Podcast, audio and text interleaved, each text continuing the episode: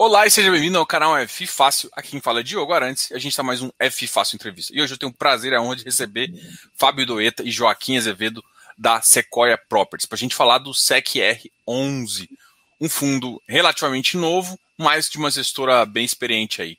Obrigado, Fábio. Obrigado, Joaquim. Sejam muito bem-vindos ao canal e eh, obrigado por aceitar fazer essa live aqui com a gente. Obrigado, obrigado Diogo. Um prazer. prazer estar aqui. Legal. Bom, a gente sempre começa para falar com vocês, mostrando o mercado o que, qual que é o propósito de vocês, qual é o propósito de empresa, até para a gente, antes da gente até começar a falar da tese de investimento do SEC-R11. Então, eu queria que vocês comentassem um pouquinho sobre a, sobre a Sequoia, né, para o pessoal começar a entender, ou quem já conhece, conhecer mais de vocês, né, que eu acho que isso é uma das coisas diferenciadas. Eu acho que hoje em dia as pessoas querem muito conhecer quem está por trás e o, o que motiva você a, a, ajudar as pessoas nesse mercado de fundo imobiliário. É, legal. a, gente, a gente tem uma história legal para contar mesmo, assim, Diogo. É, a gente é, esse fundo, como você falou, ele é um fundo que estreou recentemente aí é, é, no mercado, mas a gente já está há muito tempo é, fazendo isso, né? A gente começou há mais de 30 anos fazendo gestão patrimonial, a empresa começou assim, né?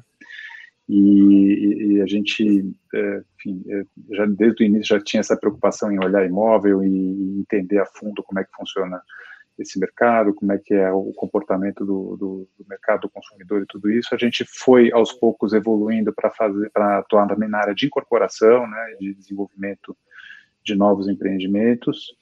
E, e, mais recentemente, aproximadamente 10 anos, a gente começou a atuar na gestão de fundos. Né? A gente tem é, já um histórico de alguns fundos é, que a gente desenvolveu, é, fundos fechados. Esse é o primeiro fundo que a gente está tá trabalhando, que é um fundo aberto. E a gente entende que esse foi um caminho meio natural, né? A gente começou então lá no imóvel, cuidando mesmo do tijolo, do inquilino, da relação locatícia, passou a atuar mais nessa área de investimento em, em corporações, em projetos Greenfield, não só é, na área residencial, inclusive.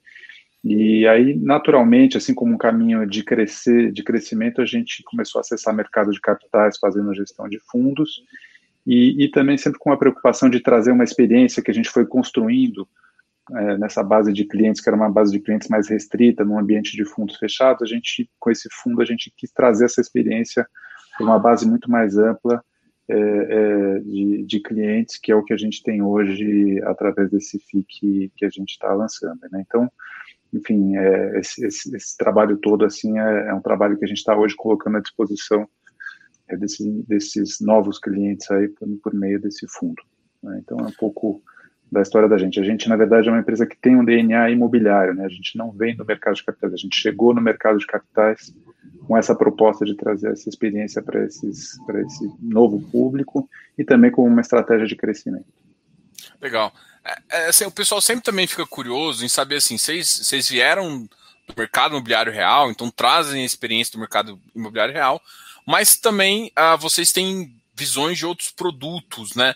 Vocês pensam em trazer uh, algum outro tipo de FI? Uh, ah, porque esse, o FI de vocês, a gente vai falar um pouquinho da estratégia dele, é um FI já bem de properties mesmo, que engloba tanto lajes, uh, varejo, a renda urbana que o pessoal está chamando. Então, ele já engloba muita coisa. Tem algum outro tipo que vocês também pensam em trazer? Alguma outra estratégia que vocês pensam futuramente, talvez num, num outro momento? Sim, nesse momento, Joe, a gente, nosso foco é total no Sequoia 3. Então, como vocês falaram, quer dizer, o Sequoia 3 ele estreou na bolsa não, não tem três meses, né? Então ele é muito recente. Então a gente está dedicando todo o nosso nosso esforço, nosso foco para desenvolver esse fundo, crescer esse fundo, né, trabalhar nele. E mas isso não impede que no futuro, né, é, não tão não tão próximo, mas no ano que vem, no outro, a gente possa sim trazer fundos com outras estratégias que não concorram com esse fundo, né? Porque não é tão simples, né? Como ele é um fundo diversificado, né? Que, que investe em mais de uma categoria do mercado imobiliário. Então a gente tem que tomar cuidado para não criar nenhum tipo de conflito. Mas outras estratégias complementares que tragam sinergias e não concorram, a gente pode considerar sim. É, a Pô, gente tem uma base bem, bem, bem diversificada assim, de, de ativos. A gente tem mais de 400 imóveis sob gestão, né, em diferentes veículos, né, é, fora desse fundo específico, assim, é, e a gente tem uma atuação bastante horizontal, assim, a, através de diversos segmentos de imóveis, né, então, é, como o Fábio falou, isso não está fora do radar da gente, mas hoje o foco realmente é, é, é, nesse fundo e, e, e, a, gente, a gente acha muito importante ter uma estratégia muito bem definida. A gente vai falar um pouquinho aí da estratégia desse fundo para a gente manter o foco mesmo e, e conseguir entregar o resultado que a gente está prometendo. Não, com certeza. É porque eu sou, eu sou curioso, né? E além disso, eu, eu gosto muito de, de, de fundo. Uh, de, quando você fala assim, ah, eu venho da incorporação e tal, eu acho que a incorporação imobiliária ela traz um benefício e é um, um dos tipos de produto uh, de FI que ainda, ainda não sei se o mercado está tão preparado para isso, bem, sendo bem honesto, mas é um produto que eu gosto bastante. Eu gosto muito desse, dessa pegada de, de, de desenvolvimento, até com, com, com, zero renda mesmo. Eu acho bem interessante. Então, alguém que vem do mercado imobiliário sempre é uma, é uma curiosidade minha, porque é um, é, é um sei lá, é, é uma das coisas que eu acho mais interessantes do ponto de vista financeiro, né? É, a gente acha também que ter essa verticalização dentro da nossa empresa tem, tem vários benefícios, né? Então, a gente, a gente, por ser desenvolvedor, né, incorporador, a gente é obrigado a conhecer uma série de coisas que nos trazem uma inteligência imobiliária que não necessariamente a gente seria se a gente fosse simplesmente gestor de fundo, é, focado em renda. Então, a gente conhece custo de construção, a gente conhece movimentos é, de mobilidade urbana, porque a gente analisa isso o tempo todo a gente conhece movimentos de moradia, onde, onde as cidades estão indo, qual, como, como que cada lado da cidade está se desenvolvendo. O plano diretor. Exato, o plano diretor conhece de cabo a rabo. É, então, isso para a gente traz uma, uma, inteligência vertical que nos permite ser melhores gestores. Né? A gente acha que, por, por a gente gerir, como o Joaquim falou, 400 imóveis, é, o imóvel mesmo, né? então, além dos imóveis do fundo, Quer dizer, a gente tem um conhecimento granular da operação, que a gente vai no detalhe mesmo. A gente sabe a conta de luz, a gente sabe é, detalhes dos detalhes dos imóveis, porque a gente tem essa, essa visão bem vertical. Pô, legal. Eu vou compartilhar um parte do relatório de vocês, até para a gente começar a falar da tese. Eu, eu, gost... eu, desde que a gente conversou a primeira vez, gostei muito da tese, achei bem interessante. E até para poder explicar, deixa eu só puxar ela aqui. Aqui. Bom, a, a, tese aqui de vocês, ela envolve os ativos de logístico, que, a, que vocês chamam de imóveis de varejo, que todo, todo mundo está chamando de renda urbana aí, fora de shopping, aqui na tese está bem claro isso, lajes ou edifícios comerciais. Então, basicamente, você pega tudo que é de renda, tudo que é de properties e coloca numa estratégia única aí, fazendo, é, podendo entregar isso para o cotista. Mas além disso, você, você fala assim, ó, existem duas categorias. A estratégia do Sequoia é focar nos perfis de Core Plus e Value Added. É, então, é, eu queria que vocês é, falassem um pouquinho dessa tese em cada segmento, até porque mais para frente até vai falar de, dos ativos que você compõe e tudo mais, mas da tese assim, e também dessas duas teses, o que, que você chama de, de estratégia de valor adicionado e estratégia de core ali, de core business. Quer explicar, Fábio, quer que eu conte um pouquinho? Não, acho que eu começo falando aqui e depois você complementa. Então, a nossa ideia aqui é como, só fazer um, um, asterisco no que você falou. A gente não é quase todo, né? O nosso fundo ele tem uma, um, um mandato que a gente pode é, é bem amplo, né? então a gente pode investir em diversos segmentos do mercado imobiliário, mas a gente não investe em todos. A gente tem duas categorias, é, quer dizer, dois critérios que a gente é, utiliza para não entrar ou entrar num segmento. Um é, é o nosso, a nossa visão desse segmento, a gente acha que é um segmento que é promissor, que vai continuar se desenvolvendo, e outra é se a gente não tem um conhecimento específico. Então, por exemplo, é, a gente sempre costuma citar é, agência bancária, hospital, shopping center, entram em alguma dessas duas categorias. Ou a gente não, não tem um conhecimento específico, ou a gente não acredita muito no futuro do setor, quer dizer, a gente, a gente tem a nossa visão aqui um pouco mais é, é, é reativa. Né? E aí, a gente acaba naturalmente indo para esses três, essas três subcategorias, que são amplas, né, na verdade. Então, logístico industrial é, é muito amplo, e é, imóvel de varejo, né, fora de shopping center, que é, o que você, que é o que você chama de renda urbana, a gente também chama de renda urbana muitas vezes, é, a gente tem um conhecimento enorme, até por ser, como a gente falou, incorporador, né, conhecer os meandres da cidade ali, então a gente acaba tendo uma visão também é, comercial de, de movimento das pessoas, quais são os pontos de varejo mais, mais valorizados, onde a gente faz sentido investir. E o terceiro são lajes ou edifícios comerciais, né, que também acaba sendo um pouco, alguns acabam até misturando um pouco renda urbana, é, mas também é outro, que, que, a gente gosta muito. E é isso, são imóveis que a gente tem uma experiência enorme, né? Dentro daqueles 400 imóveis que o Joaquim mencionou, muitos se enquadram nessas três categorias. Alguns outros são residenciais, por exemplo, que a gente também tem uma experiência grande, mas não entra no mandato desse fundo. É, e, e, a gente acha que também tem muita oportunidade ainda, oportunidade de crescimento, oportunidade de trazer coisas com alto valor adicionado para o investidor. Aí o Joaquim, se quiser explicar um pouco a seleção de ativos, né? É. Você ficou no mudo, Joaquim. Você ficou no mudo. É. Desculpe, o nosso recorte aí dentro do, do, dos ativos aí, né, que se chama de property, né, que é tijolo, basicamente, uhum. a gente, não, esse fundo não tem nenhum tipo de investimento em papel, dentro do tijolo a gente tem essas categorias. Como que a gente seleciona é, esses ativos, assim, né? Então a gente, a gente, é, a gente acha que as melhores oportunidades, né, o que a melhor relação risco-retorno, ela está no meio de um espectro. Né? O que, que é esse espectro? Numa ponta desse espectro você tem o que a gente chama desses imóveis que são core, que são imóveis é, é, que têm inquilinos de rating muito alto, que estão em localizações premium, né? são imóveis de alto padrão em geral, seja de logística, seja de escritório, e que, portanto, tem um custo de aquisição é, muito alto, e, e, por mais que você tenha uma renda que seja muito estável, tudo isso, a, a, a, o retorno tende a ser um pouco mais baixo, né? Então, numa ponta do espectro você tem isso, na outra ponta do espectro você tem é, o que a gente chama de, de, oportunista, né, que são oportunidades assim, que são, são ativos que envolvem um risco de desenvolvimento, é, um risco de especulação, muitas vezes você está desenvolvendo um imóvel sem ter o inquilino, tudo isso que a gente não acha que é adequado, apesar de você ter potencialmente um retorno muito interessante, não é adequado para um imóvel, para um fundo de renda né? Porque você está é, é, uma outra, é um outro tipo de coisa. Tem seria seria mais um, um, negócio assim de, de, desenvolvimento, como você falou, tal que é, não se enquadra nesse fundo. Então a gente procura ficar nessas categorias intermediárias aí que a gente chama de value add e core plus, que são o quê? Que são é, é, imóveis, né? Ativos é, que tem, já estão gerando renda, né?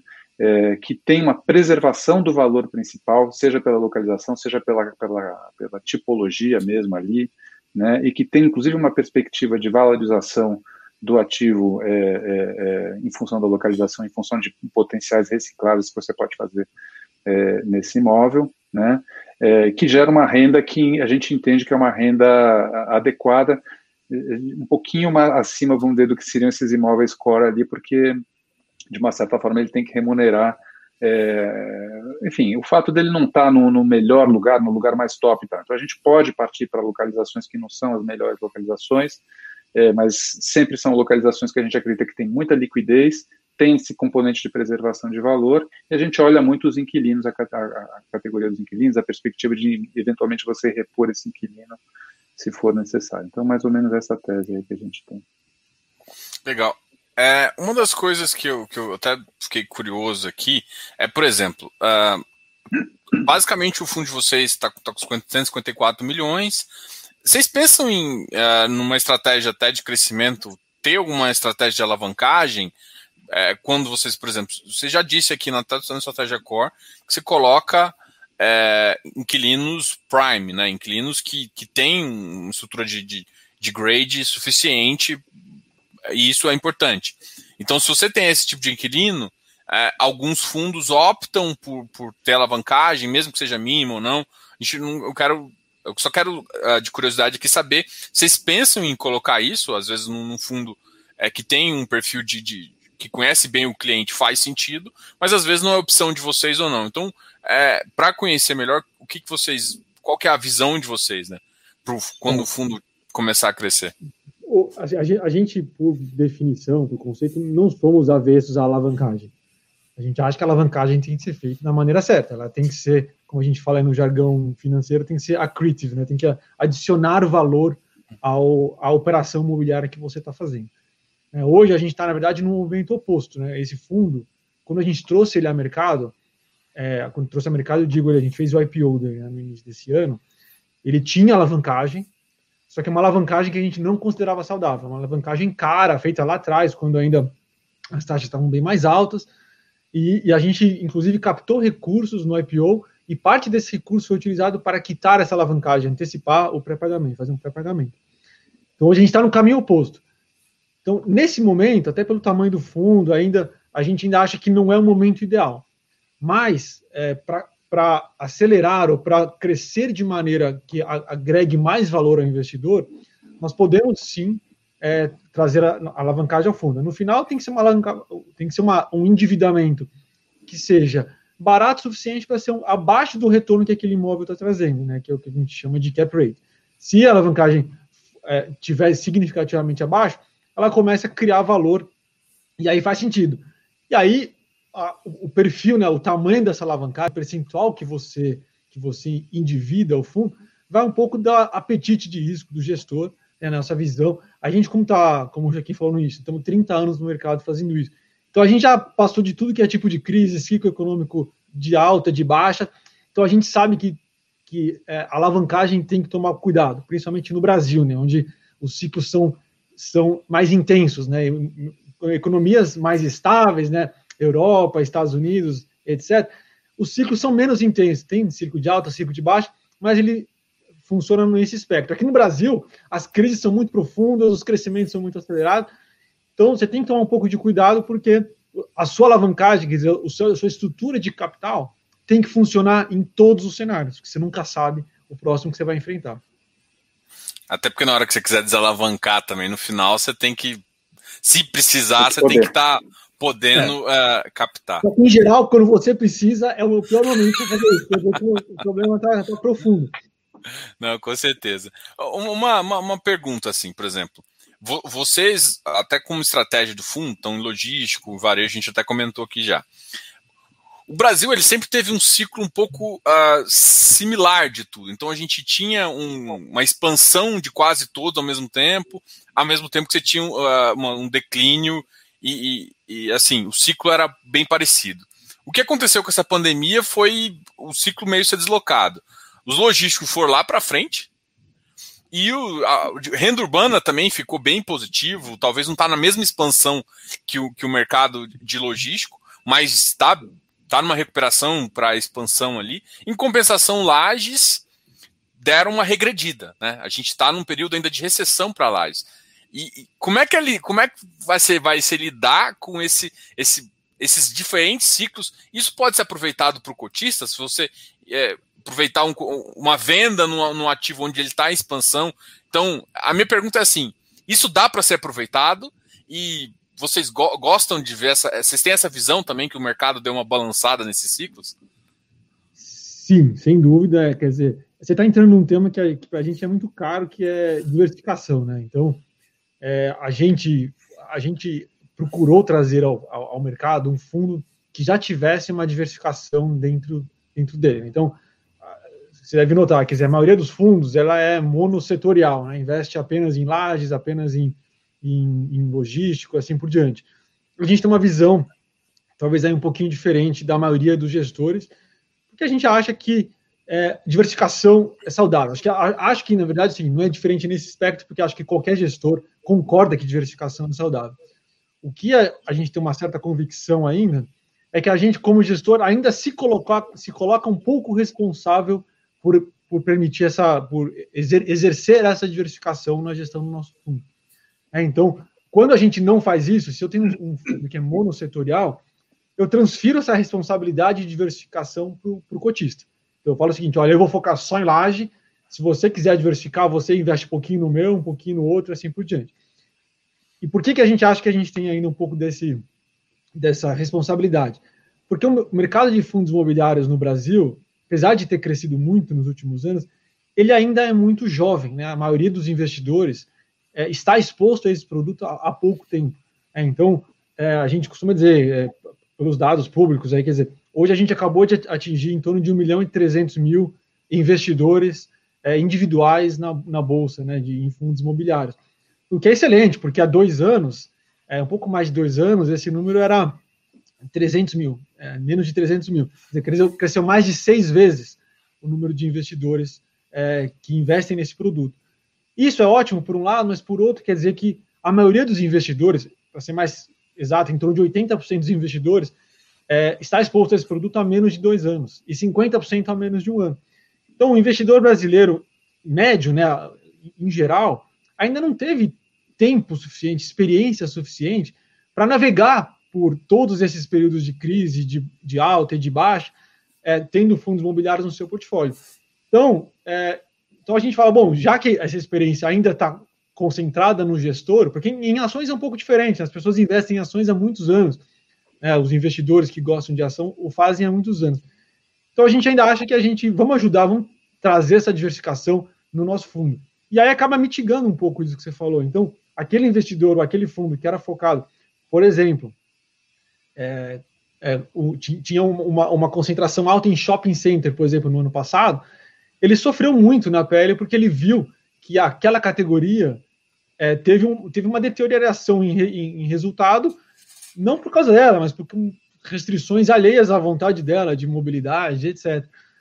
Por outro lado, por causa da adoção acelerada do e-commerce, os logísticos é, é, tiveram prosperaram né, nos últimos anos e se recuperaram muito mais rápido. Então, se você focou só em logístico, ah, você ficou feliz. Mas no próximo ciclo pode ser o inverso, pode ser que o logístico é, se, se seja, seja atrapalhado em benefício de outro. Então, no longo prazo, a gente tem essa convicção, e acho que é, tem um certo consenso no mercado financeiro, né, que diversificação ajuda no retorno médio dos, do, dos, dos imóveis, do, de qualquer portfólio, na verdade. Então, a gente, a gente acha que é, a, a, gente acha que por ter um fundo imobiliário com um portfólio diversificado é um certo diferencial, né? Porque a maioria dos fundos entende que ainda é, deveria ser super focado. Eu acho que a gente está vendo isso na prática, né, Fábio, acontecer agora, porque é isso, né? A gente, você falou bem, né, Diogo? A gente tem algumas, é, alguns segmentos aí de imóveis que estão sofrendo e tem outros que estão se beneficiando né, desse, desses efeitos que têm acontecido aí em função da pandemia, né? Então, o exemplo mais óbvio é esse, assim, né? Todo esse segmento de logística está tendo um, um, crescimento acelerado em função do crescimento do e-commerce, e aí você tem, por outro lado, lajes comerciais, escritórios é, sofrendo uma retração aí por causa do, enfim, do um certo esvaziamento que está acontecendo, que a gente não entende que é uma coisa estrutural. E aí tem uma coisa importante, assim, do nosso papel como gestor, né, que é, é tentar fazer essa leitura desses ciclos e desses movimentos estruturais. Então, contrário de ações e outras classes de ativos, né, imóvel é uma coisa que você consegue ler, sim, você consegue antecipar esses ciclos simplesmente por um motivo muito simples, assim, porque eles são, eles são movidos a, a, a, desequilíbrios e reequilíbrios de oferta e demanda que você consegue identificar porque um imóvel, quando você começa a fazer um prédio de escritório, você sabe que daqui a seis anos, você comprou o terreno agora, daqui a cinco, seis anos você vai estar tá entrando com esse imóvel no mercado, né?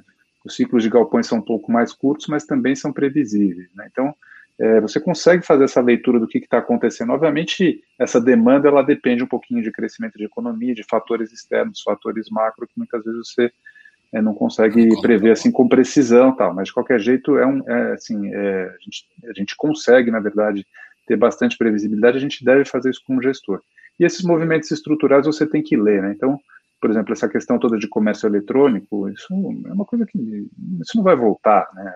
É uma, uma tendência que já vinha acontecendo, ela se acelerou agora em função da pandemia, mas assim, é, não tenha dúvida que quem, quem assim, não usava esses canais aí de compra e de venda, de consumo, e passou a usar, não vai voltar atrás, porque teve uma, teve uma experiência muito positiva em muitos casos ali, né? Então, enfim, esse negócio é uma coisa que veio para ficar mesmo. Bom, legal, acho que foi bem completo, assim. E eu também acho que dá até para gerar um alfazinho, uma vendazinha no ativo, aproveitar alguma coisa também. Sem Bom, dúvida. sempre dá para comprar e sempre dá para vender. Alguma coisa dá para fazer. Né? é isso aí. Bom, a, o, o, rendimento, o último rendimento de vocês foi 0,67, dando um dividend yield aí de 8,75. É, e aí eu tô, eu tô, comentando isso também até para entender que vocês, no relatório, vocês deixam, e o fundo, no, no regulamento dele também, tem um target uh, de, de renda ali para o portfólio, né? Que é mais ou menos 5,5 mais IPCA. e também gerando até uma taxa de performance se superar esse, valor. É, como é que vocês enxergam esse target? Porque assim, alguns. Uh, nem todos os fundos, hoje em dia, a maioria dos fundos que estão com, com, com performance são fundos de papel.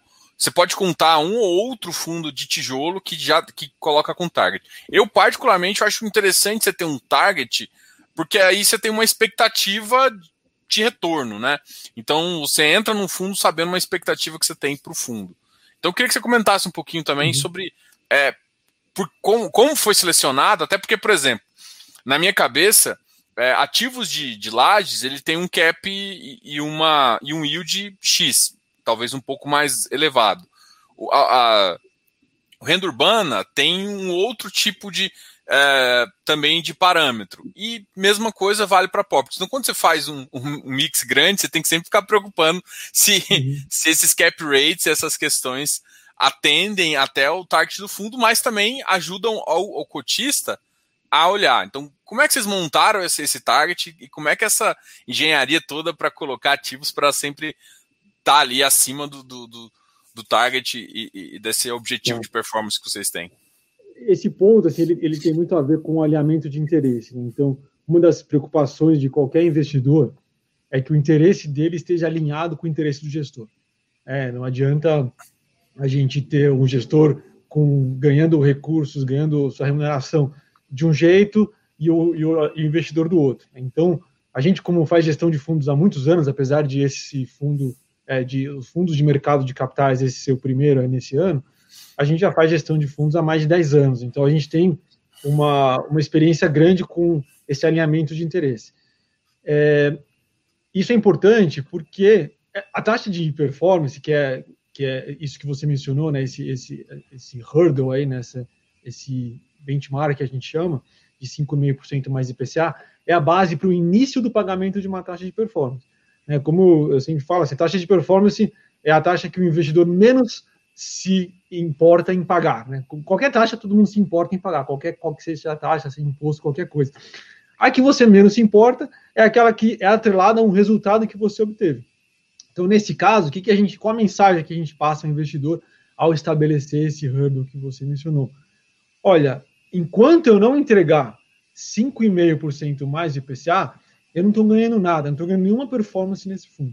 Eu só passo a receber uma taxa adicional é, de, ainda assim, de 20%, quer dizer, ainda assim os 80% são, são do investidor, se eu superar esse IPCA mais 5,5%. que você deve saber, deve notar que são poucos fundos hoje de tijolos, se é que tem algum, que entrega essa, esse, esse resultado consistentemente. É, então, a gente se colocou um, um, um objetivo ali relativamente alto, quer dizer, se você colocar o IPCA médio aí dos últimos anos e colocar esses 5,5%, você vai ver a dificuldade que é, mas a gente está. É, aí, aí, sua segunda pergunta: como você equilibra os imóveis e como você continua trazendo.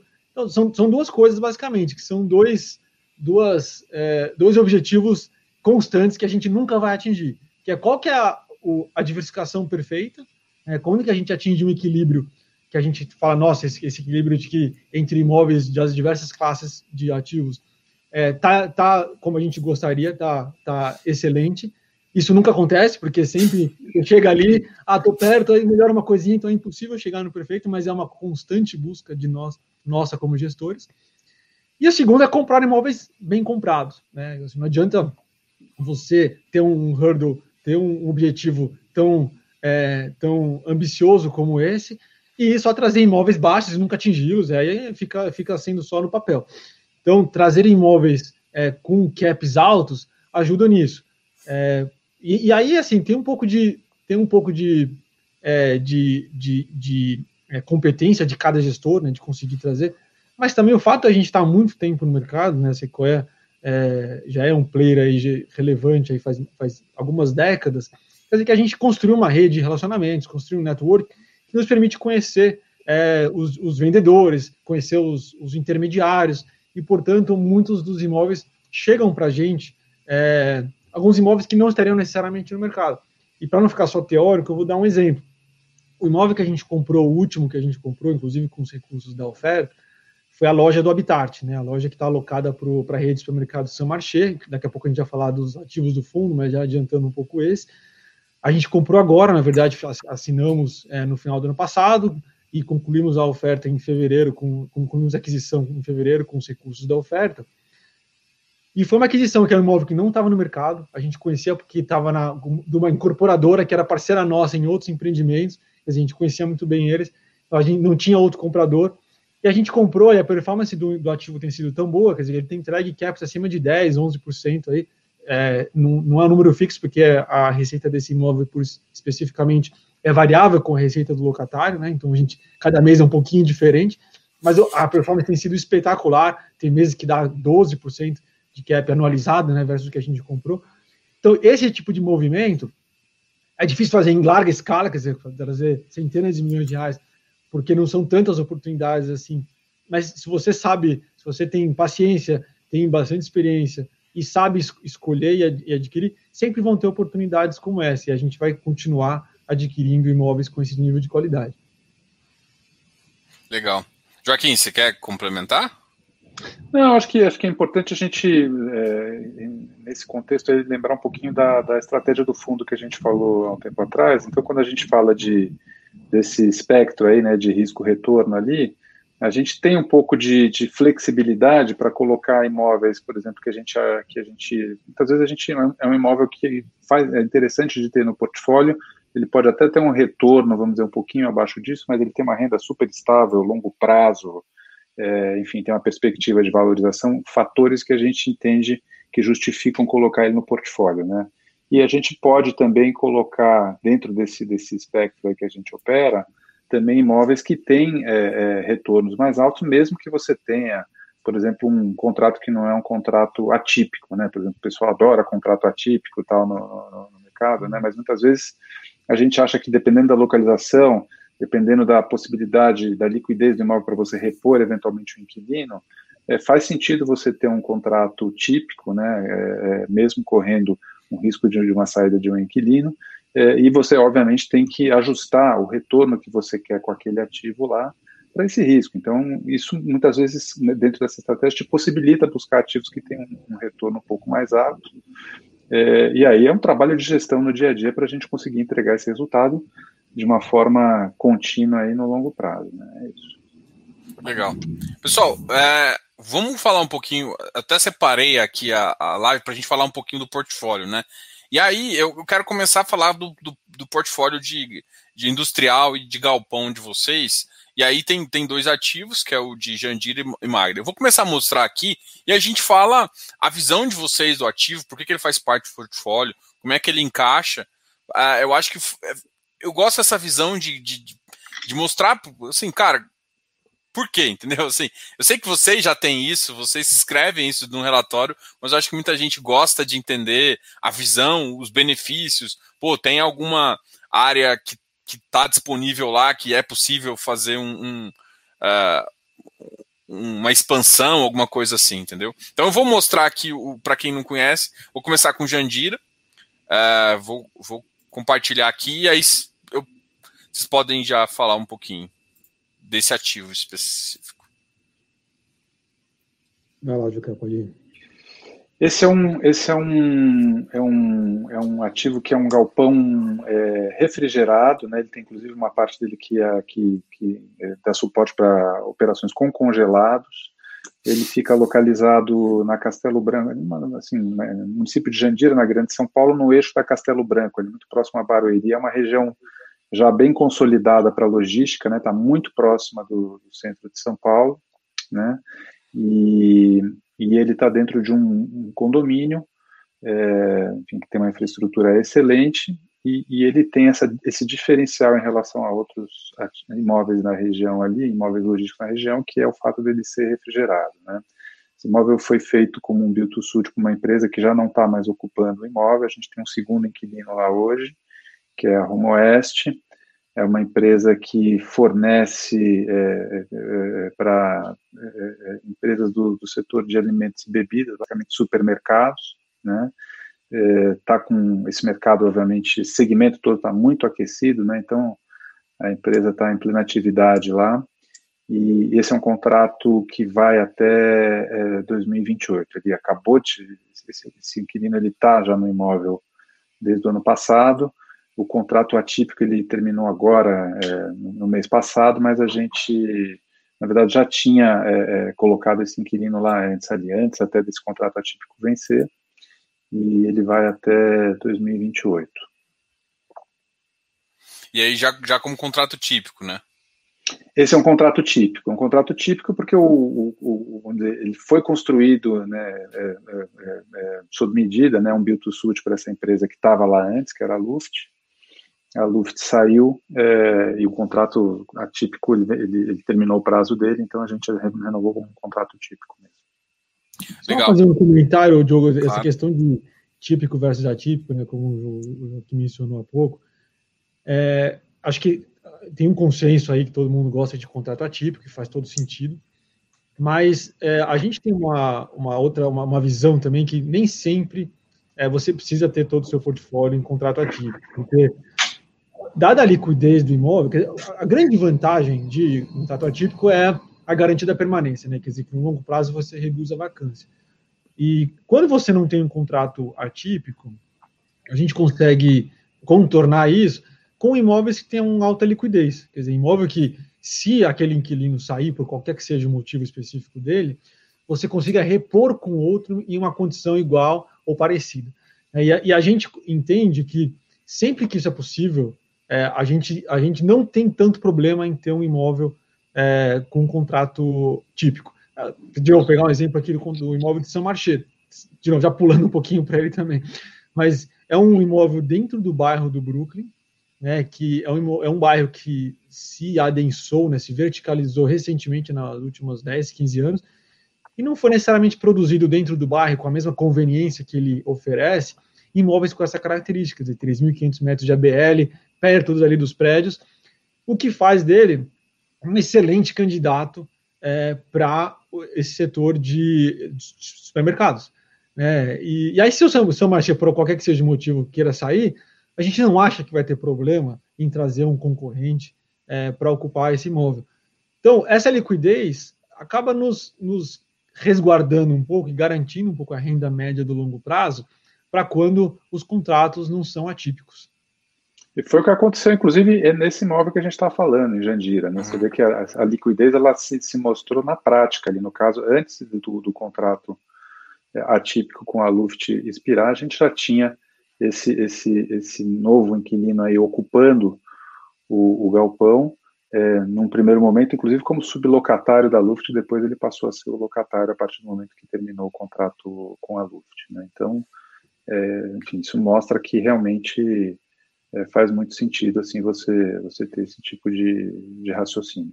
E a gente assim, a gente também coloca, apesar de, de toda essa, essa essa questão da liquidez, a gente é, de certa forma, resguardado, a gente costuma colocar também coisas que desincentivem é, a, essa saída ou que nos deem alguma proteção. Então, por exemplo, nesse caso aqui específico desse imóvel, a gente concede ao, ao inquilino um, um, desconto no primeiro ano, no segundo e no terceiro, um desconto regressivo. Ah, tá, tá escrito aqui, né?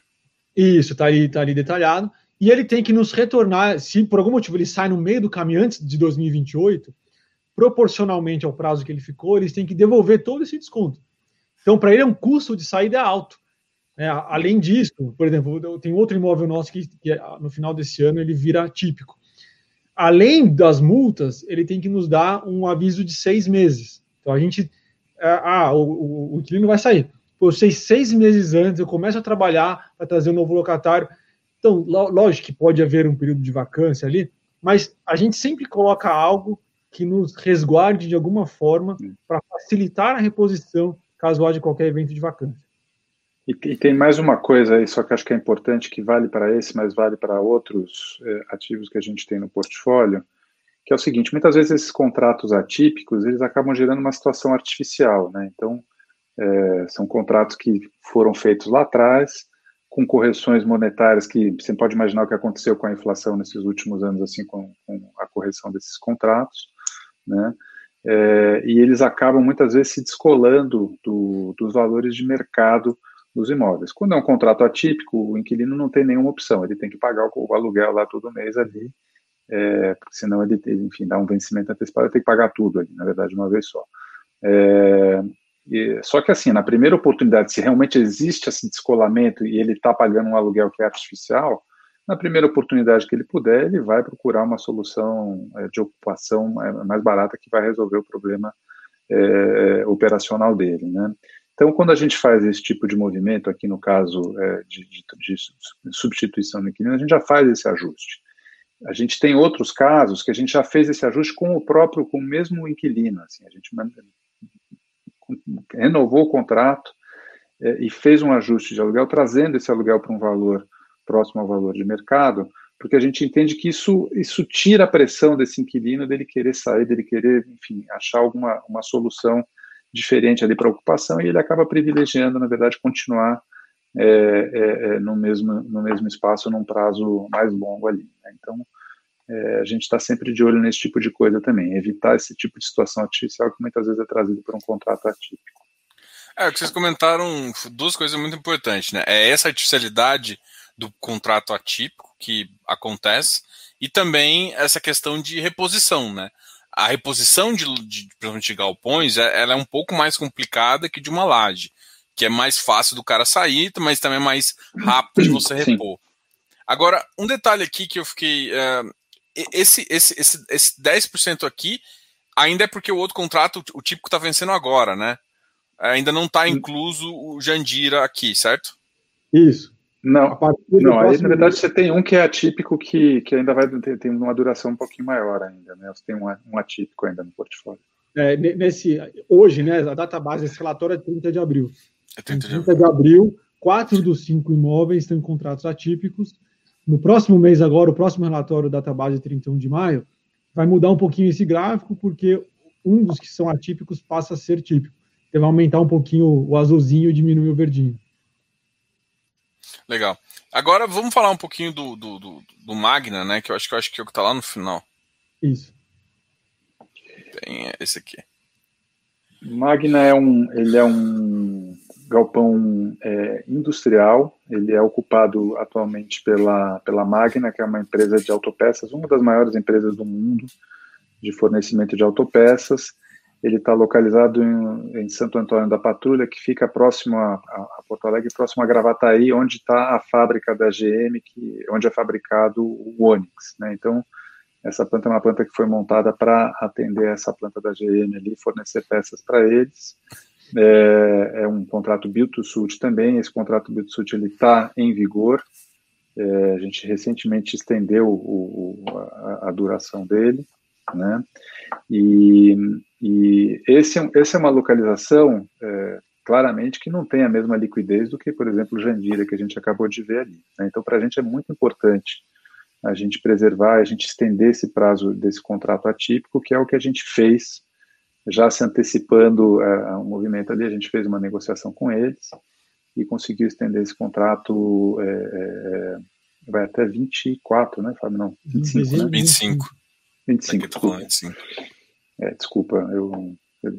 E, enfim, é um imóvel que está num padrão muito acima do que está na região. Ele tem liquidez, mas obviamente é, a gente se sente mais protegido com um contrato atípico nesse caso aí, especificamente. É, e esse imóvel, pra, assim, essa é uma característica que tem em vários dos nossos imóveis, né? Eles, eles são importantes estrategicamente para os locatórios pelo imóvel. É, eu sempre falo que o escritório onde a Sequoia ocupa não é importante. A gente precisa ocupar um escritório, mas não precisa ocupar aquele escritório. A gente não está atrelado ao imóvel para gerar a nossa receita. Todos os nossos locatários precisam desse imóvel feito para eles para gerar receita. Então, esse caso aqui, é, no caso da Magna, pré-pandemia, esse imóvel trabalhava literalmente 24 por 7. Eu digo pré-pandemia porque teve alguns, é, por causa, por questões sanitárias, né, de, de teve, houve paralisações na fábrica da GM, que acaba causando paralisações nas fábricas fornecedoras é, em cascata. O caso aqui da Magna, houve duas paralisações desde o começo da pandemia, mas é uma, como o Joaquim mencionou, aqui, né, aqui nessa fábrica, entre outros carros, é feito o Onix. Né, o Onix, ele é disparado o carro mais vendido do Brasil, né, no ano passado, em 2020, ele vendeu mais de 50% acima do segundo colocado, E o terceiro mais vendido do Brasil foi o Onix Plus, que também é produzido nessa fábrica. É, então, essa é uma fábrica de extrema importância para a Magna, é a mais importante para a Magna no Brasil, onde ela mais gera receita. Então, eles estão super bem no imóvel, a gente está super bem com eles lá. Então, a gente, é, a, a, gente é, valoriza, obviamente, o contrato, valoriza, é, tem que ser um contrato super bem feito, mas a gente enxerga também a, qual que é a dependência do imóvel, qual que é a dependência do locatário nesse imóvel, qual é a probabilidade econômica né, dele sair. E aqui nesse caso é um dos exemplos mais expoentes ali pelo nível de utilização e a importância que essa fábrica tem para a operação da Mag. Legal, acho que isso a gente acabou falando um pouquinho, né? É, agora vamos falar, até você já, já fez um spoiler em relação ao ativo da Habitar, Habitat, que é justamente esse que tem o que é o, atualmente é o, o que ainda está como contrato típico e além de do aluguel você tem uma parte de faturamento. É, o, o, aluguel ele é um percentual do faturamento da loja com um piso, né? Ele tem um piso. Hoje o, o ele está pagando um aluguel bem acima do piso porque esse é um dos, dos setores aí que se beneficiou é, imensamente desse, da pandemia, né? Um dos poucos setores aí que realmente é, se beneficiou bastante dessa, dessa pandemia. E, e, ele tem características que o Fábio já explicou, né? Não vou repetir aqui, mas ele está numa localização excelente, porque é uma região residencial que tá se já está bastante adensada, mas está se adensando ainda mais, né? Pela verticalização o custo, o, o, preço, na verdade, de venda do metro quadrado residencial aí, ele é incomparavelmente mais alto do que seria o preço do metro quadrado é, de um imóvel comercial. Então, não se produz imóveis é, como esse nessa região. Esse é um, provavelmente o único imóvel que com essa área nessa localização. Ele virou uma referência na região. Então, não só para os ocupantes do próprio Habitat, que é um condomínio que ocupa um quarteirão inteiro, é, no Brooklyn, tem, é, já tem acho que quatro torres é, prontas e tem uma quinta torre ainda em construção, né, que vai ser ocupada em breve, assim, que vai aumentar ainda mais a base de consumidores, mas ele não, ele não atende só esse público, ele atende todo o público dessa região. Então, realmente,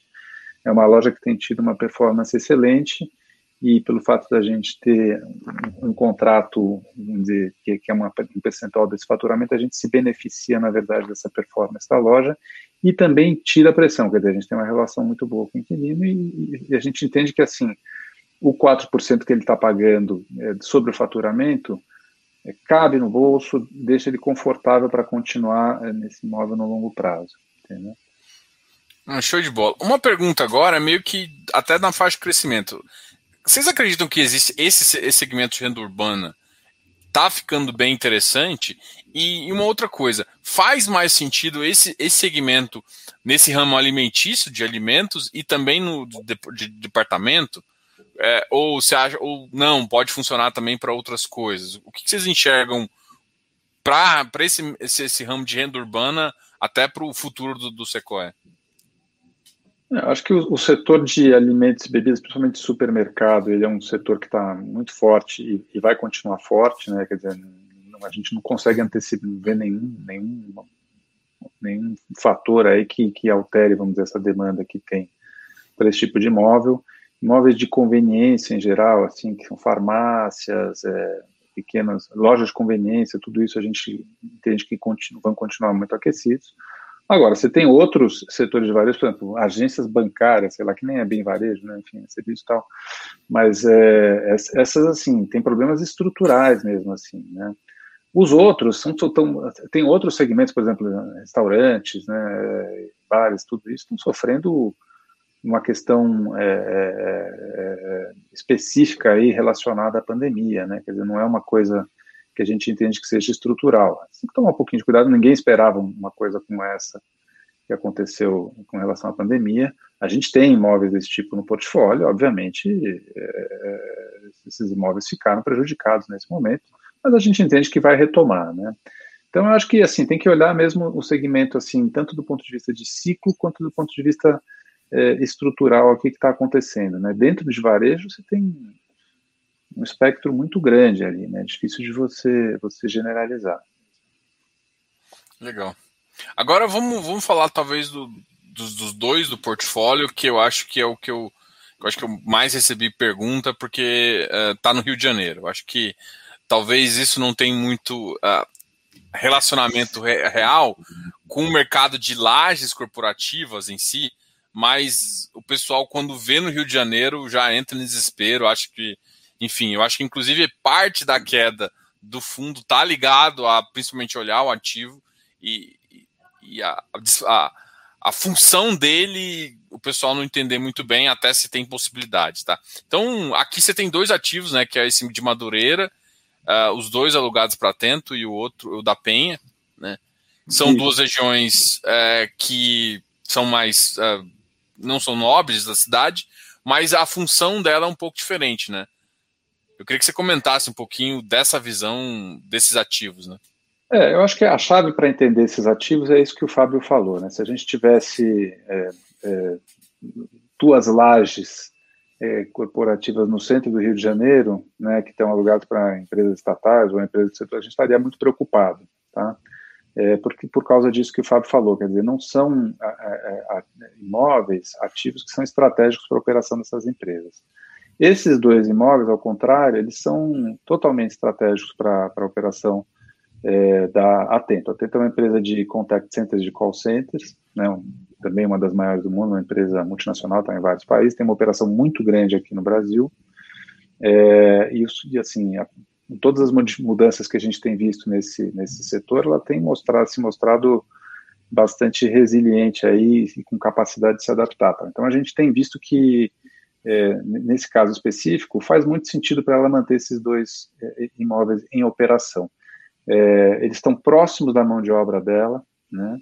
É, você tem tanto na Penha quanto em Madureira, nesses dois lados, você tem né, uma mão de obra bastante abundante é, para essa região. Você tem uma infraestrutura adequada, os imóveis foram feitos sob medida para eles, então toda a infraestrutura que eles precisam, que não é uma infraestrutura muito simples, que inclusive não dá para você reproduzir é, 100% num sistema de home office, como você consegue fazer com outras operações, mesmo na pandemia, tudo. É, esses, esses imóveis continuaram funcionando tal.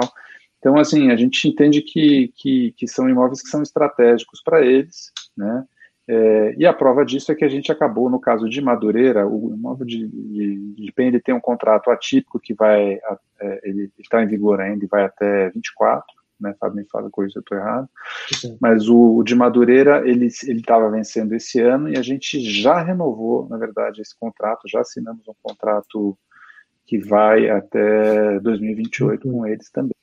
Né? Então. É, o, o Joe, acho que se, se, se, se esse é um, é um dos receios que você imagina no fundo, vamos eliminá-lo já, porque esses imóveis não têm absolutamente nada a ver com uma laje comercial no Rio de Janeiro. Né? Eles são imóveis totalmente operacionais para atento, são imóveis irreplicáveis. Se você descer um pouquinho nessa página, você vê onde ele está inserido, né, dentro do bairro de Madureira, o outro no bairro da Penha. Olha o nível de adensamento que essa região já tem as, ambos ali são, são, até próximos, relativamente próximos um do outro, mas eles estão em, em regiões altamente adensadas. E a Atento, é, ela é uma empresa que, falando rapidamente da Atento antes de voltar ao imóvel, é uma empresa super sólida, uma empresa espanhola de capital aberto, ela é, uma das, é a maior empresa de contact center da América Latina, uma das maiores do mundo. Eles empregam mais de 150 mil pessoas, né? O Brasil é o, é o, é o país mais relevante também disparado, tem mais de 40% da operação é concentrada no Brasil. E, são, e ela precisa de imóveis como esse para gerar receita. Ela presta serviços de contact center e call center para os clientes dela através de imóveis como esse. E se ela não prestar aí, se ela sair desse imóvel, para onde ela vai? Esse é um imóvel que ele, ela, você vê aí, ele tem 12 mil metros de ABL. E ele tem 16 mil metros de terreno. É, de novo, descendo metade da página aí, onde que se informa 12 mil metros de ABL numa região com esse nível de adensamento? É difícil. Do lado da mão de obra, tudo isso.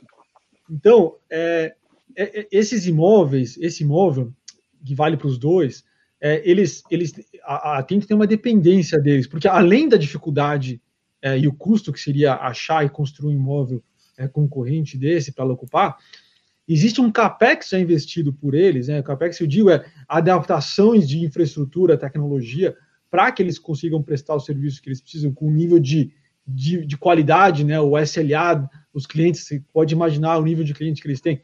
Ah, acho, que, ah, acho que basicamente todas as grandes empresas que você conhece que dependem muito de, é, de, de, de contact center, né? banco, empresa de telefonia, etc., são clientes deles aqui, as maiores. Então, essas empresas têm um nível de exigência de qualidade altíssimo, então precisa de um, de um capex realmente muito alto. E é por isso que, que a gente, como o Joaquim mencionou, já com uma boa antecedência, quer dizer, a gente, em fevereiro, a gente assinou um, um novo contrato, mesmo esse é, sem, estando é, em vigor até setembro desse ano, e por mais sete anos, né, então a gente garante a permanência deles por mais um bom tempo. O imóvel da Penha, por exemplo, que só vence em 2024, a gente já começou a conversar com eles para uma possível renovação. É, talvez nos próximos meses haja alguma definição é, e uma extensão desse contrato. Mas isso mostra, quer dizer, que esses, que esses imóveis são super importantes para a Atento. Ela não consegue, por exemplo, que é uma das perguntas que a gente recebe bastante, prover esse serviço na casa das pessoas. Né? Por incrível que pareça, é mais caro, porque ela tem que é, é, colocar o que ela coloca tudo concentrado num lugar só, ela tem que espalhar essa infraestrutura toda, que é um nível de gestão é complicadíssimo. O custo é mais alto, que ela tem que ajudar na internet, ajudar na infraestrutura, até cadeira e computador ela tem que alugar para os funcionários.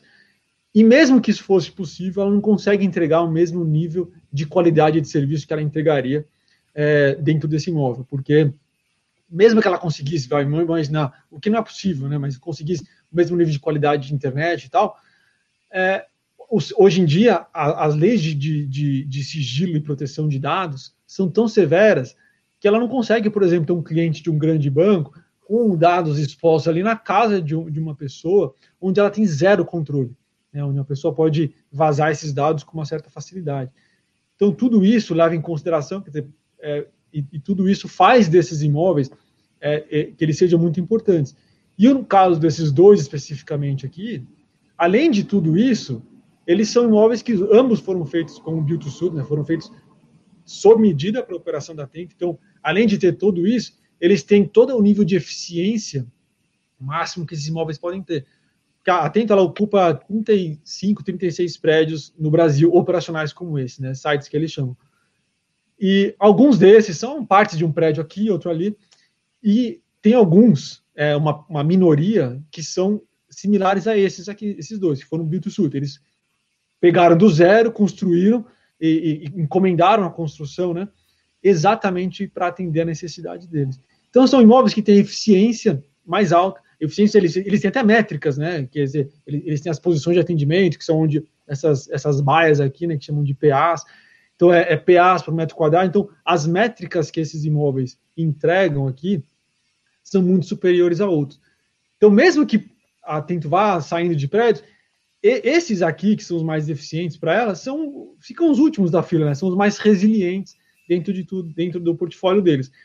Juntando tudo isso que, que a gente falou, nos dá aqui uma segurança que, na verdade, a, a gente tem um, um, poder de barganha grande em cima desses imóveis, porque é muito difícil que ela consiga replicar tudo isso em outro imóvel com um custo que seja competitivo com o que a gente consegue entregar lá, por, por eles já estarem prontos.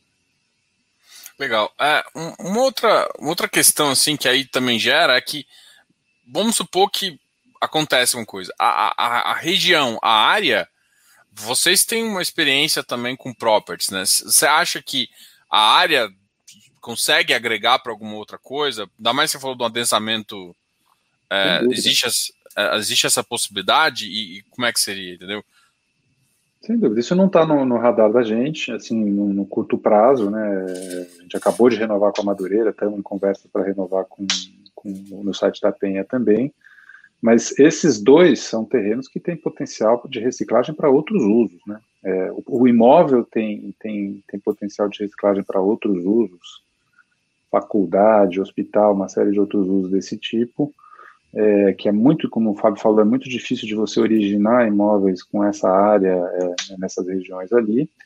E além, além do, do imóvel em si, o terreno tem muito valor também para ainda outro, uma outra categoria de uso, por exemplo, habitacional, esse tipo de coisa. Então, é, isso também é um fator que a gente leva em conta quando a gente olha esses ativos e se faz sentido ter eles no portfólio. E no caso desses dois, essa, essa perspectiva de reciclagem é muito clara. Assim. Legal. É, eu, eu, tenho uma pergunta para vocês e depois eu vou abrir para o pessoal aqui. Tem umas perguntas aqui, eu vou começar a fazer. A primeira pergunta, eu acho que é uma curiosidade. Acho que muita gente no mercado. Vocês querem crescer o fundo, né? Vocês entraram, estão com PL 154 milhões, vocês querem crescer. E o que aconteceu com o mercado agora, principalmente de, de tijolo, é que por conta até que você mesmo mencionou, né? Um milhão de, um milhão de novos cotistas entraram nesse mercado e às vezes não entenderam o porquê, pegaram movimentos errados, entraram em investimentos sem realmente entender. E, parte desses compram yield e não compram ativos, né? Ainda não entenderam como é que funciona isso, principalmente para tijolos.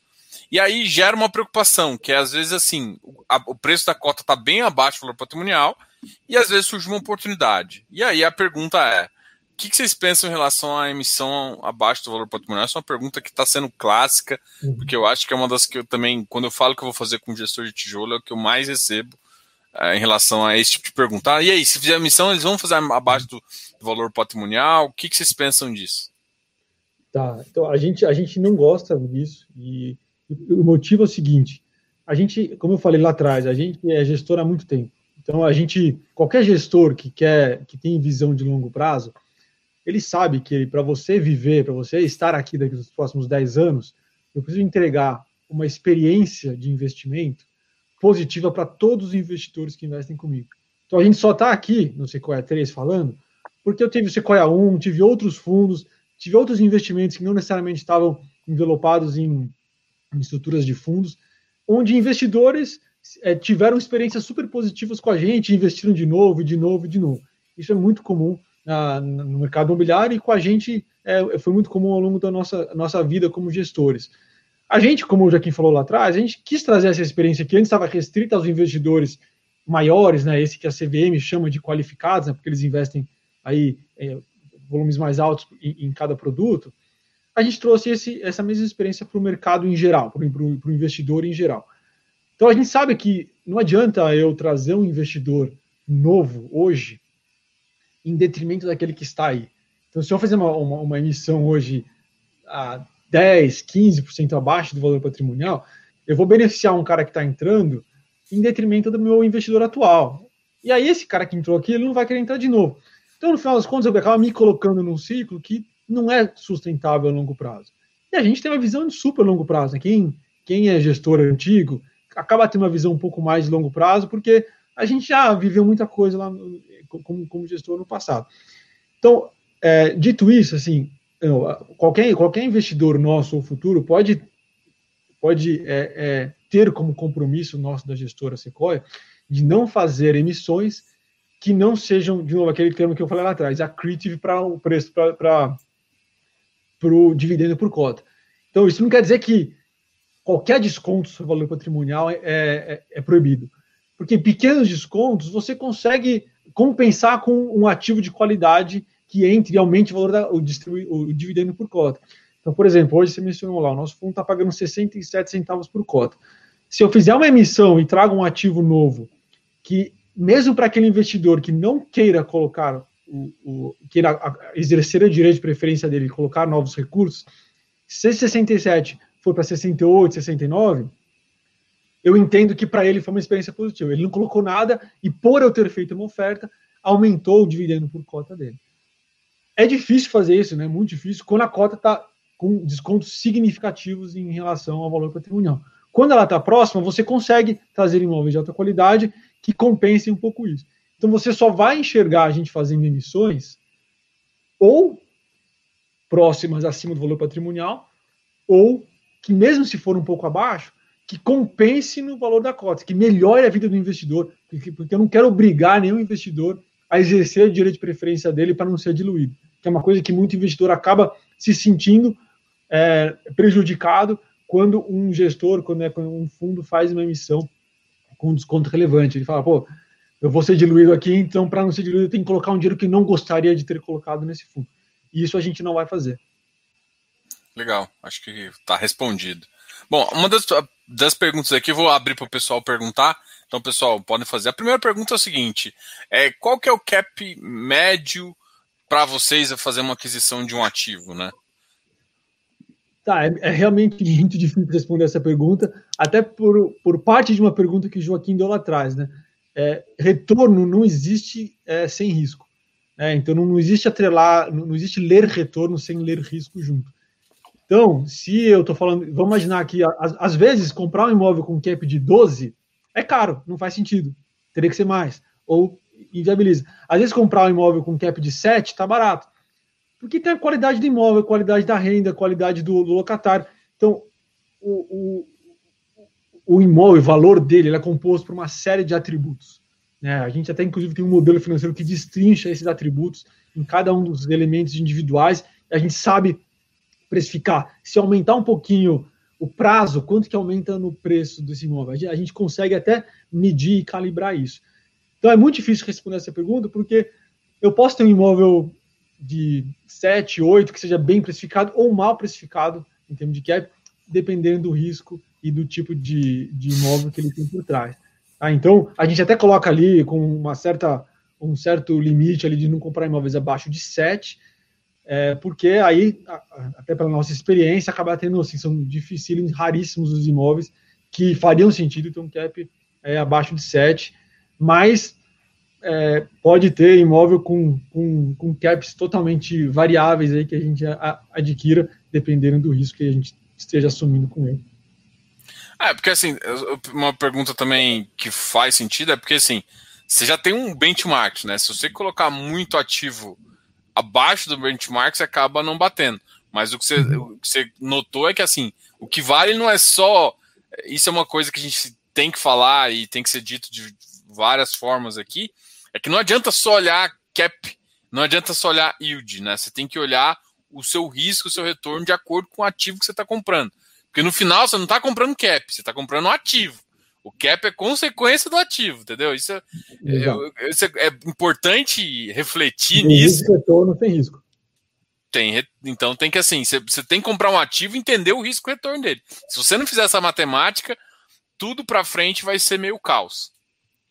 Uma pergunta aqui também é, é um pouco dessa troca, talvez de cap, troca de. É, só o pessoal tá, tá com, com, perguntando assim. Aqui a pergunta foi exatamente essa, do Ricardo Cordeiro. É, nessa troca de inquilino de Jandira, de Jandira, desculpa, houve aumento do cap. Então, assim, o pessoal está querendo saber se é, saindo do, do atípico para o típico, o fundo tem alguma, uh, tem alguma. O rendimento pode cair. Eu acho que é mais ou menos isso que, que ele quer saber. É, acho que uma coisa que é importante entender é que a gente não entrega cap, a gente entrega aluguel. É, o cap é, é uma consequência disso, baseada na percepção de retorno que o investidor tem. É, portanto, ele exige um certo, desculpa, percepção de risco que o investidor tem. Portanto, ele exige um certo retorno. E aí acaba o, o cap é uma consequência disso. Nesse caso especificamente, é um daqueles casos que o Joaquim mencionou.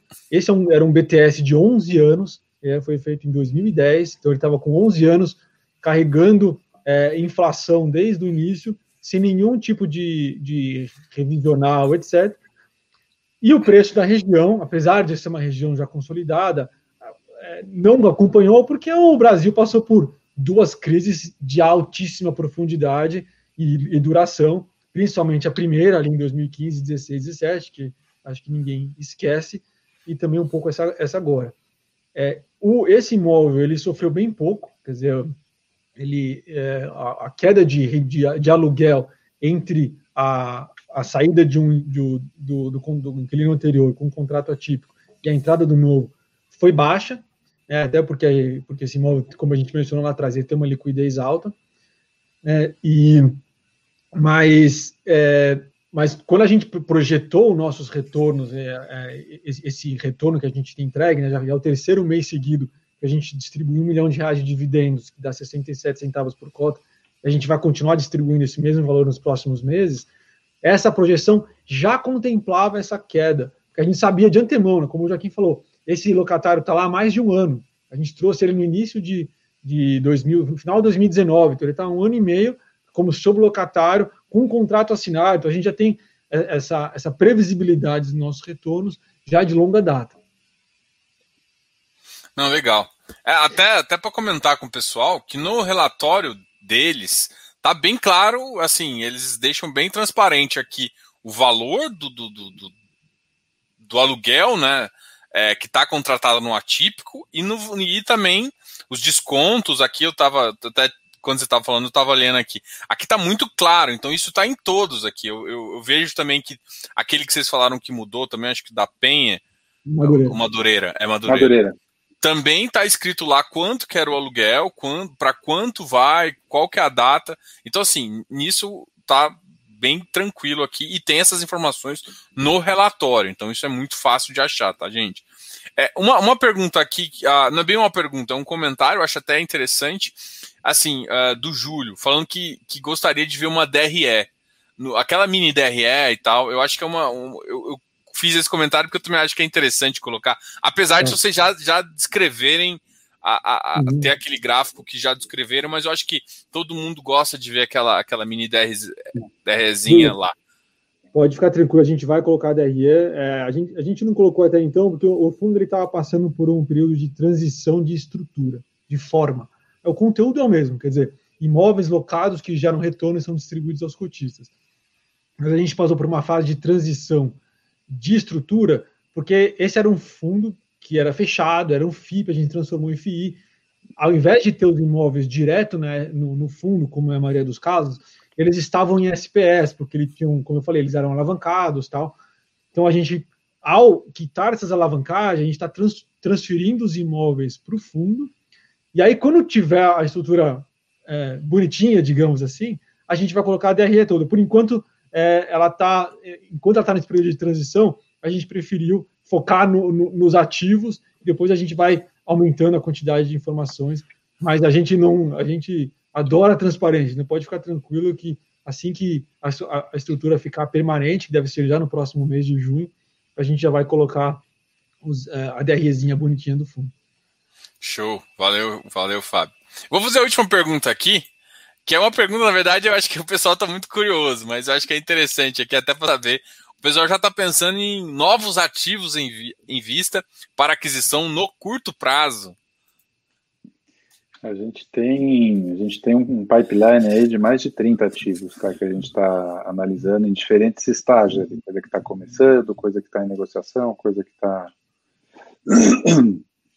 é, em, enfim, diferentes estágios mesmo. Né? Então, é, sim, a gente tem vários ativos, tem alguns que estão mais maduros ali, e, e essas coisas têm que andar para e passo, né? Aquisição dos ativos com a, com a captação do recurso para fazer. A gente não quer deixar dinheiro parado em caixa, então a gente não quer captar dinheiro para deixar parado em caixa. Isso, isso prejudica, né? dilui, na verdade, o retorno que a gente entrega mas ao mesmo tempo a gente também precisa de recursos para trazer esses ativos novos. Então essas coisas vão andar para e passo e depende muito de, disso que o Fábio, dessa dinâmica toda que o Fábio estava explicando aí de, de é, é preço de cota e tudo isso. Né? É, exato. Então a gente, não, como eu falei lá atrás, não vamos adquirir imóveis é, por adquirir, quer dizer, crescer por crescer. A gente não vai trazer imóvel com preço de cota que dilua o investidor, só faria isso. Então a gente pode fazer aquisições de curto prazo, de médio prazo, sim, é, mas só em estruturas que é, façam sentido para ambos, para quem está entrando e para quem já é investidor. Show. Fábio, Joaquim, eu vou deixar você falar as últimas palavras. Eu queria agradecer aqui. Bom, foi uma ótima conversa, gostei pra caramba. E eu vou deixar vocês encerrarem aí até para falar com seus cotistas e também para os novos cotistas aí que devem gostar da, dessa live aí e gostar de conversar com vocês. Tá bom. Diogo, muito obrigado pelo espaço. É, obrigado a todos aí pela, por ter é, aguentado até agora. É, Para a gente foi um prazer estar aqui. A gente adora fazer esse tipo de, de conversa. Quer dizer, a gente já está à disposição e convido a todos a entrar no nosso site de RI é, e conhecer um pouco melhor no fundo, entrar em contato com a gente caso tenha alguma dúvida, caso queira discutir alguma coisa. A gente está totalmente à disposição. Temos até um time de RI já dedicado a isso. É, de qualquer forma, é, fazer, é, ter essa oportunidade de, de debater no mercado e o nosso fundo para a gente é um enorme prazer, agradeço demais. Agradeço também você por difundir aí o nosso fundo e os outros, quer dizer, contribuir para o desenvolvimento do mercado imobiliário. E convido todo mundo a conhecer um pouco melhor o nosso fundo, a entender melhor os ativos, é, é, conhecer um pouco melhor essa nossa estratégia de diversificação, ver a qualidade da renda que a gente, que a gente procurou é, montar dentro de um fundo e entregar para o nosso investidor com uma estabilidade muito boa, com uma previsibilidade boa. E, e a partir daí, é, é, se tiver interesse, se gostar, pode investir, se não também não tem problema nenhum. Tem que, tem que fazer o merchan, né, pô? Não pode deixar. Não, com certeza. O... Não, mas muito bacana, Diogo. Obrigado pela, pela oportunidade. Para a gente é super importante, né? Como eu falei, a gente tem aí uma história longa assim, né, no mercado imobiliário, mas a gente, é, é, como, como gestor de fundos abertos, aí a gente é, é relativamente novo, então para a gente é super importante mostrar a cara, mostrar o que, que a gente faz. A gente tem muito orgulho desse trabalho, temos, estamos super motivados aí para fazer esse fundo crescer. Acho que tem perspectivas incríveis mesmo. A gente não pode ficar falando aqui de ativos e forma de crescimento assim até as coisas estarem mais evoluídas ali, mas tem muita coisa boa para acontecer aí pela frente. E é isso que o Fábio falou, a gente convida todo mundo a conhecer, tem vários canais aí para você ter acesso às informações do fundo.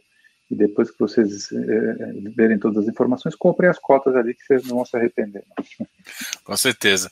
Parabéns, Fábio, parabéns, Joaquim. Pessoal, aqui na descrição do vídeo, por exemplo, está o site, eles têm um site específico para o SECR11, também tem informação do RI. Então, aqui na descrição do vídeo sempre fica as informações da gestora e, e é só clicar no link aqui. Pessoal, muito obrigado, muito boa noite a todos que participaram aqui, a que fizeram perguntas e a vocês que são quem o astro aqui que, que realmente veio conversar e dar as informações desse fundo aí para o pessoal. Obrigado aí, pessoal, e tchau, tchau. Até mais.